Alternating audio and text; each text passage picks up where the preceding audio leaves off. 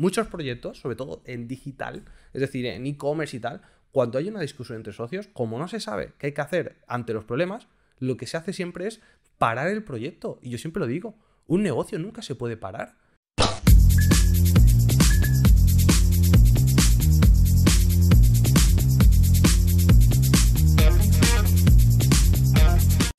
Bueno, Juan, eh, en otros momentos hemos hablado sobre si merece la pena o no tener socios, asociarse, cuándo una idea hay que, hay que llevarla en solitario o cuándo no. Hemos hablado de varios modelos de negocio, pero ahora quiero que tratemos un tema que casi es tabú y que yo creo que es el, principal motivo por el cual mueren las empresas. Y es eh, los motivos o el día en el que te pelearás con tu socio eh, o con los socios. Es decir, ¿Qué opinas de este problema? ¿Lo has visto en tus clientes? ¿Crees que, es más tabú de lo que debería?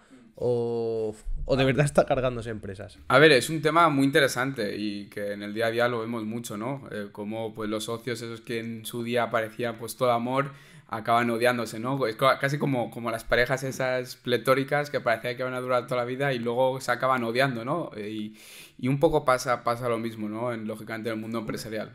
Hombre, es que si, si lo tenemos en cuenta, yo creo que hay empresas, y yo esto lo he visto en algunos clientes, que pasan más tiempo eh, con sus socios que con sus parejas en los matrimonios.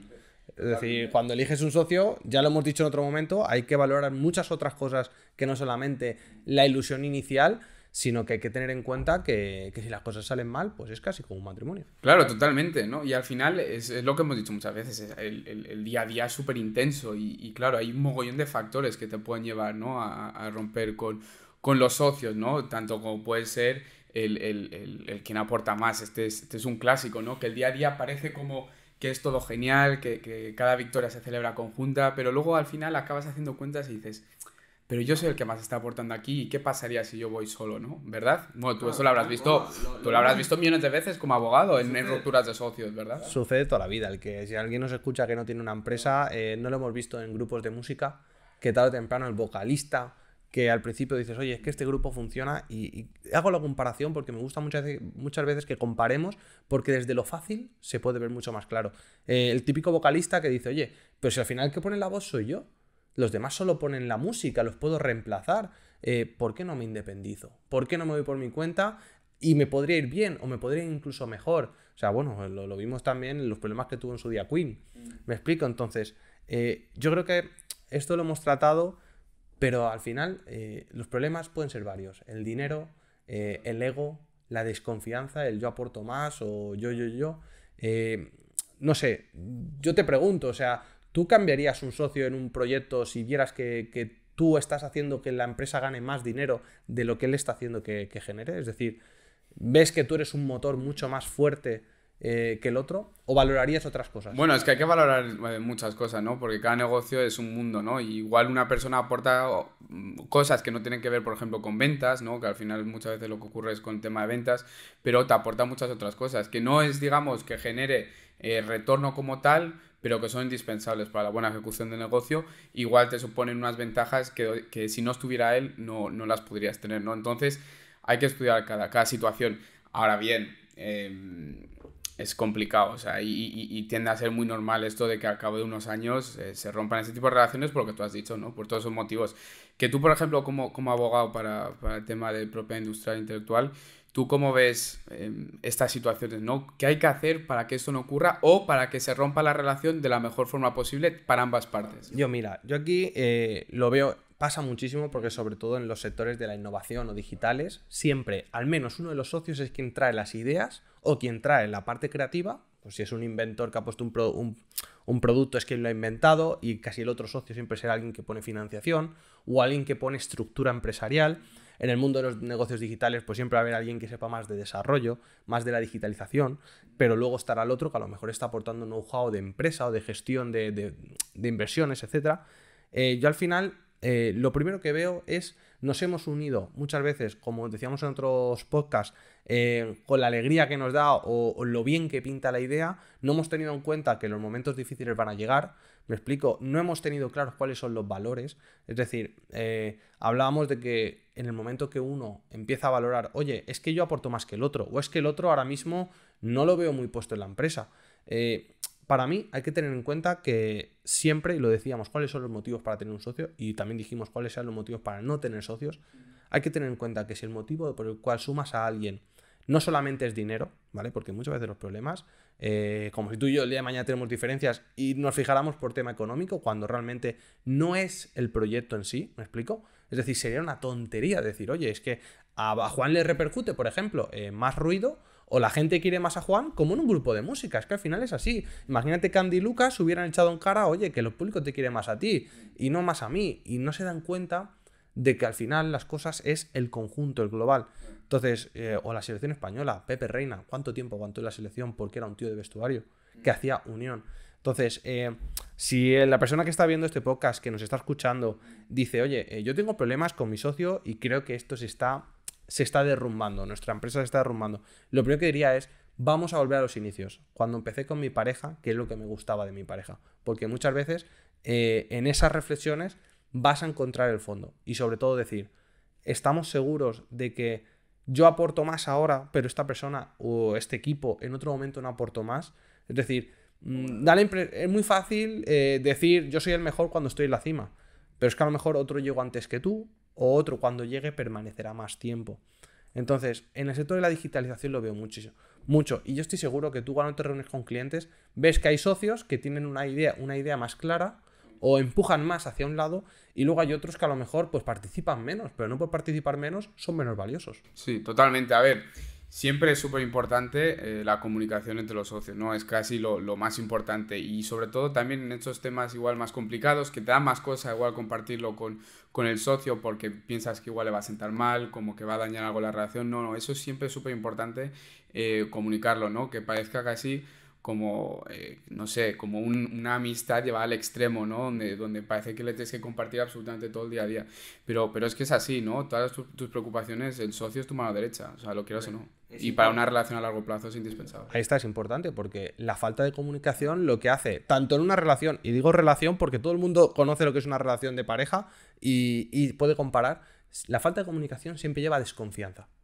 Y si tú no eh, compartes la información, no compartes las experiencias dentro de la empresa con tus socios, eh, mm, se va a generar desconfianza. Y luego ya ni hablar. Eh, estamos muy acostumbrados y sobre todo en la cultura latina, los hispanos, somos muy de cada vez que tenemos una idea o cada vez que sucede algo en la empresa o me he peleado con alguien, comentarlo con la pareja, con los amigos y con la familia. Y yo siempre digo, ¿por qué no dejamos, y esto lo ven muchas empresas, ¿por qué no dejamos de hacer partícipes a los otros en lo que son las ideas o las decisiones de nuestro negocio. Es decir, tu matrimonio está muy bien para darte una opinión de cuál debería ser el enfoque personal que tomes, pero yo estoy seguro que tu pareja, si no vive el negocio desde dentro o no conoce a los socios, pues muchas veces, lógicamente, lo que va a intentar hacer es ensalzarte, decirte, es que tú eres mejor que tus socios, es que ahí el importante eres tú, es que tal, y muchas veces esto genera unos calentamientos de cabeza que, es lo que derrumba Claro. totalmente. Entonces, si, si tú vas a comunicar eh, todos los problemas que tienes a la gente exterior, ¿por qué no se lo estás comunicando a la persona que realmente sabes que, comunicar que es tu socio? ¿no? Entonces, esta, esta es una reflexión súper súper importante si quieres tener una relación a largo plazo con, con, tus socios. Al igual que también igual estamos dando un consejo para aquellos matrimonios que lo estén pasando regular, ¿no? Pero, pero que es súper importante para, para, una empresa que funcione. Casi que podríamos decir tanto, tanto con los socios como con los trabajadores, que tanto los trabajadores como los socios, como el empresario, tengan comunicación fluida, para arriba, para abajo, para la derecha, para la izquierda, o sea, que con todo se comunique. Eso es súper súper importante para que, para que un negocio vaya bien y para que un equipo funcione, ¿no? Que al final en una empresa somos equipos. Pero yo lo que te quería preguntar, eh, Pablo, es, es tú qué harías para que antes de que ocurran todas estas cosas, o sea, en el momento del inicio de constitución de la sociedad, ¿qué harías para que esto, cuando se acabe rompiendo la relación, igual que se acaba un matrimonio, ¿tú qué harías para que eso no pase o dividirías por porcentajes según lo que aporta cada uno? ¿Cuál es tu reflexión para que esto vaya bien a largo plazo? Para evitar los problemas, yo lo que siempre digo, eh, hoy en día eh, la tarea preventiva es casi más importante que la de apagafuegos. Eh, el abogado, el, el, el, que haga la estrategia de marketing, todo, siempre hay que preverlo todo. Lo más importante y lo que siempre recomiendo y nunca se hace son los pactos de socios. Es decir, cuando todo va bien, es como hacer pues las capitulaciones matrimoniales antes de casarse. Casi nadie capitula. Es decir, capitular es decir, voy a firmar un contrato con mi socio, con mi pareja, con esta persona con la que voy a hacer un negocio y vamos a prever cómo se va a repartir las obligaciones, es decir, pues oye, tú te vas a encargar de hacer esto, yo de esto, para que luego nunca haya confusiones en el futuro. Porque claro, cuando hay mucha ilusión, todo el mundo hace de todo, pero con el tiempo se nota que, oye, cada uno va a hacer lo que le toca hacer. Entonces, yo haría pactos de socios en los cuales no solamente preveamos eh, qué es, cuáles son las obligaciones y derechos de cada uno, sino qué sucede en el caso de conflicto. Es decir, si nos divorciamos, si nos separamos, quién se queda con qué, cómo se va a dividir la empresa, pues a lo mejor hemos acordado que contrataremos a un tercero o, venderemos la empresa, me explico. Muchos proyectos, sobre todo en digital, es decir, en e-commerce y tal, cuando hay una discusión entre socios, como no se sabe qué hay que hacer ante los problemas, lo que se hace siempre es parar el proyecto. Y yo siempre lo digo, un negocio nunca se puede parar. O sea, eh, eh, eh, tenemos aquí, estamos preparando una competición, es como, estás corriendo y ante la duda lo primero que haces es parar el caballo, ¿no? El caballo tiene que seguir adelante. Ahora, tenemos que ser inteligentes y haber tomado esas, esas decisiones previas que la gente a veces me dice, no, pero es que yo no necesito, yo quiero mucho a mi mujer, no necesito capitular, lo mío es suyo y lo suyo es mío, ya. Lo ponemos por escrito, podemos poner por escrito al menos, yo siempre lo digo, desde el buen rollo, aunque sea tomándoselo como un juego. O sea, yo hay veces que a clientes le digo, mira, como lleváis tan bien, ¿por qué no lo, figuramos como un juego? Vamos a hacer, eh, vamos a intentar destruir vuestra relación. Es decir, vamos a intentar jugar a, en el peor de los casos, ¿qué podría pasar?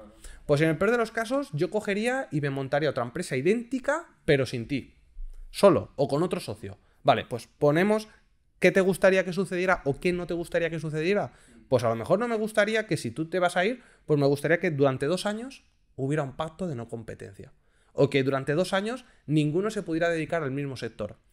Me aseguro que tú, ante la duda, vas a preferir arreglarte conmigo porque no tienes fácil o tienes una barrera que te impide durante los próximos dos años trabajar fuera, o ya me aseguro de que a lo mejor no estás desviando clientes a otro sitio. Porque a lo mejor eh, hay, hay muchos socios que antes de su salida lo que hacen es dinamitar la empresa por dentro y llevarse los clientes que pueden, llevarse los proveedores, llevarse trabajadores. Entonces, Fíjate, si ya hemos pactado que tú no te puedes ir o que los próximos años ni tú ni yo podemos dedicarnos a lo mismo, sino a otro sector, aquí a los dos nos va a interesar que, que nos vaya bien.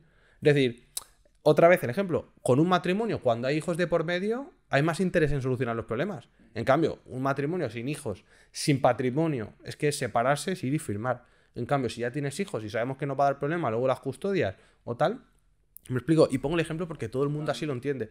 Entonces, planificar qué va a pasar, qué vamos a hacer para que no salga perjudicado el negocio, porque muchas veces mientras tú y yo tenemos que decidir qué va a pasar, sería interesante que la empresa pueda seguir funcionando por si al final una de las decisiones es venderla.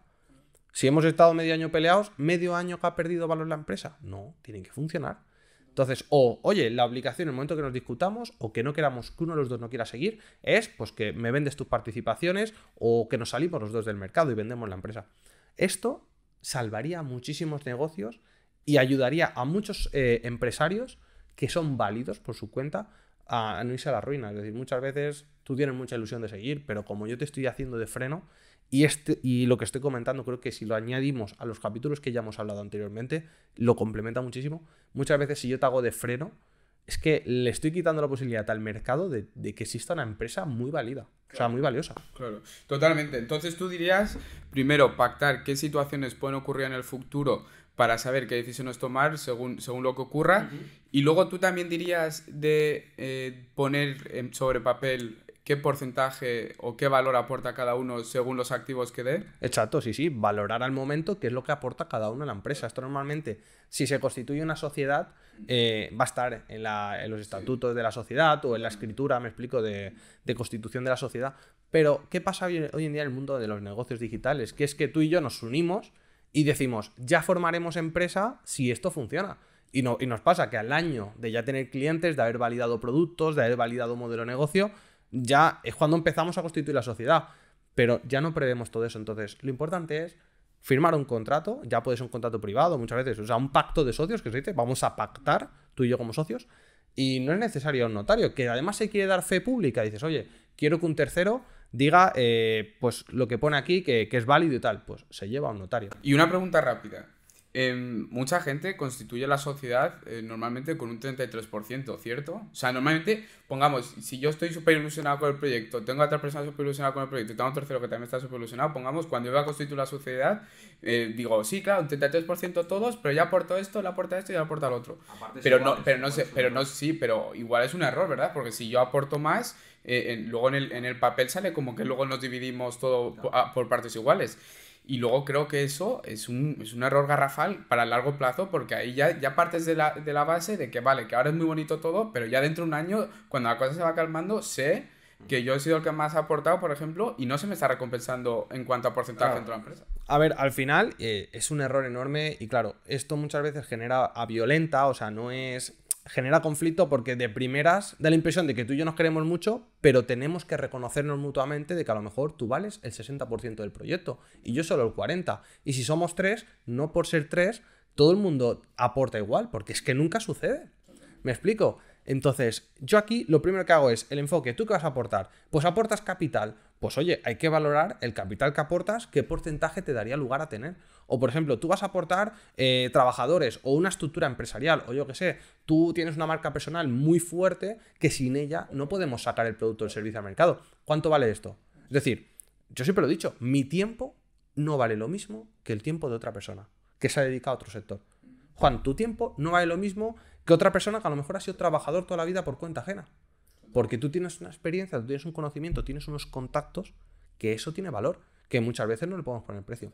Entonces, yo entiendo que esto es violenta. O sea, de primeras tenemos que decidir cuánto vale cada uno. Pero por eso digo, hay que enfocarlo de, juego.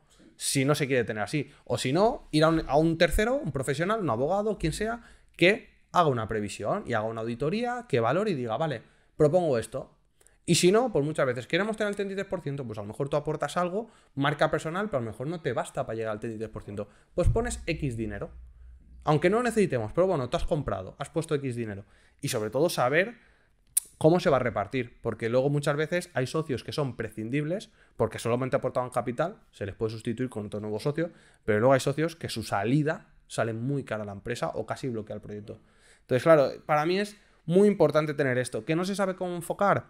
Pues vamos a enfocarlo en lo que se dice, el Black Ops. Vamos a muchas veces las empresas intentan sacar un grupo de trabajadores que intente disrumpir la propia empresa, que intente sacar las cosas malas o para poder mejorar. Entonces, yo siempre digo, si no somos capaces nosotros, vamos a pedir a un tercero que nos ayude a enfocarlo. Totalmente. No, pues yo creo que, em, no sé si quieres aportar algo más, pero al final, lo que sí diría, como, como conclusión que creo es importante que, que quede claro, es, es, lo que tú comentas, ¿no? Que al final las cosas tienen que estar por escrito, saber perfectamente quién aporta qué y luego también sobre todo lo que hemos dicho, ¿no? Que, que la comunicación sea lo más, lo más fluida posible para que luego la para que luego haya menos posibilidades de romper, ¿no? No, claro, de crecer y que tengamos en cuenta que los humanos cambiamos. Y las, aspiraciones cambian también. Las prioridades, la situación personal, es decir, Juan, no podemos aportar tú y yo lo mismo a un proyecto sin hijos que el día de mañana, dentro de 10 años, con dos hijos eh, uno a lo mejor que tiene que ir a un colegio a otro, es decir, o con matrimonio, o divorciado, es decir, la, vida de las personas avanza en paralelo a la empresa y al proyecto. Entonces, es muy importante saber que tarde o temprano, aunque hoy no haya problema, como los dos no vivimos la misma vida, eh, las situaciones van a cambiar, las prioridades van a cambiar y, y es importante tenerlo en cuenta. Entonces, cuando elijas el socio también, piensa si el día de mañana esto puede ser un problema. La vida que esta persona tiene, o si esa tiene unas cargas familiares que a lo mejor ya es que le impiden que el proyecto cuando crezca pueda dedicarse. totalmente. Es que un problema que puede surgir es eso, las aspiraciones vitales de cada socio. Y eso es sinónimo de, ruptura muchas veces. Claro, puede, oye, yo necesito crecer, tengo, tengo el deseo de crecer, y otro te dice, yo estoy muy bien así, no puedo dedicar ni dos horas más a la semana. Oye, pues Pablo, yo creo que ha sido un podcast francamente interesante, ¿no? Yo creo que sobre todo en el apartado legal, ¿no? Lo importante que es tener todo esto bien estipulado y ojalá le haya servido a cualquiera que nos esté escuchando. lo que digo, muchas veces son temas que tenemos que tratar, que hilar y, y no olvidar. ¿Que va todo bien? Genial. Este podcast ha resultado interesante. ¿Que tienes problemas? Estoy segurísimo que de aquí has sacado información muy valiosa. Así que nada, oye, muchísimas gracias a todos aquellos que nos estáis apoyando. Nada, ya sabéis, suscribíos, dale a la campanita y dejadnos en los comentarios temas que podamos tratar, si estáis de acuerdo o no, qué opciones daríais a una persona u otra según la situación en la que se encuentre en el pacto socios. Y que nada, que muchísimas gracias. Como siempre, si nos queréis ayudar, la mejor forma que tenéis de ayudarnos es compartir el contenido con vuestros conocidos en vuestras redes sociales. Y oye, Juan, para mí un placer más estar aquí contigo y nos vemos en la próxima. Seguro. Un abrazo muy fuerte. Chao, un saludo a todos.